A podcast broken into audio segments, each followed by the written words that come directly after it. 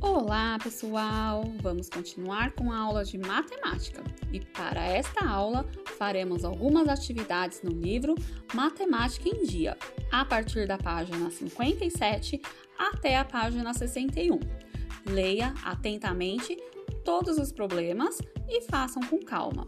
Na próxima aula, faremos a correção. E depois, cliquem no link do jogo do Word Faça o jogo quantas vezes você quiser. Combinado?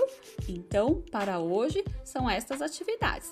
Um beijo a todos vocês e até amanhã!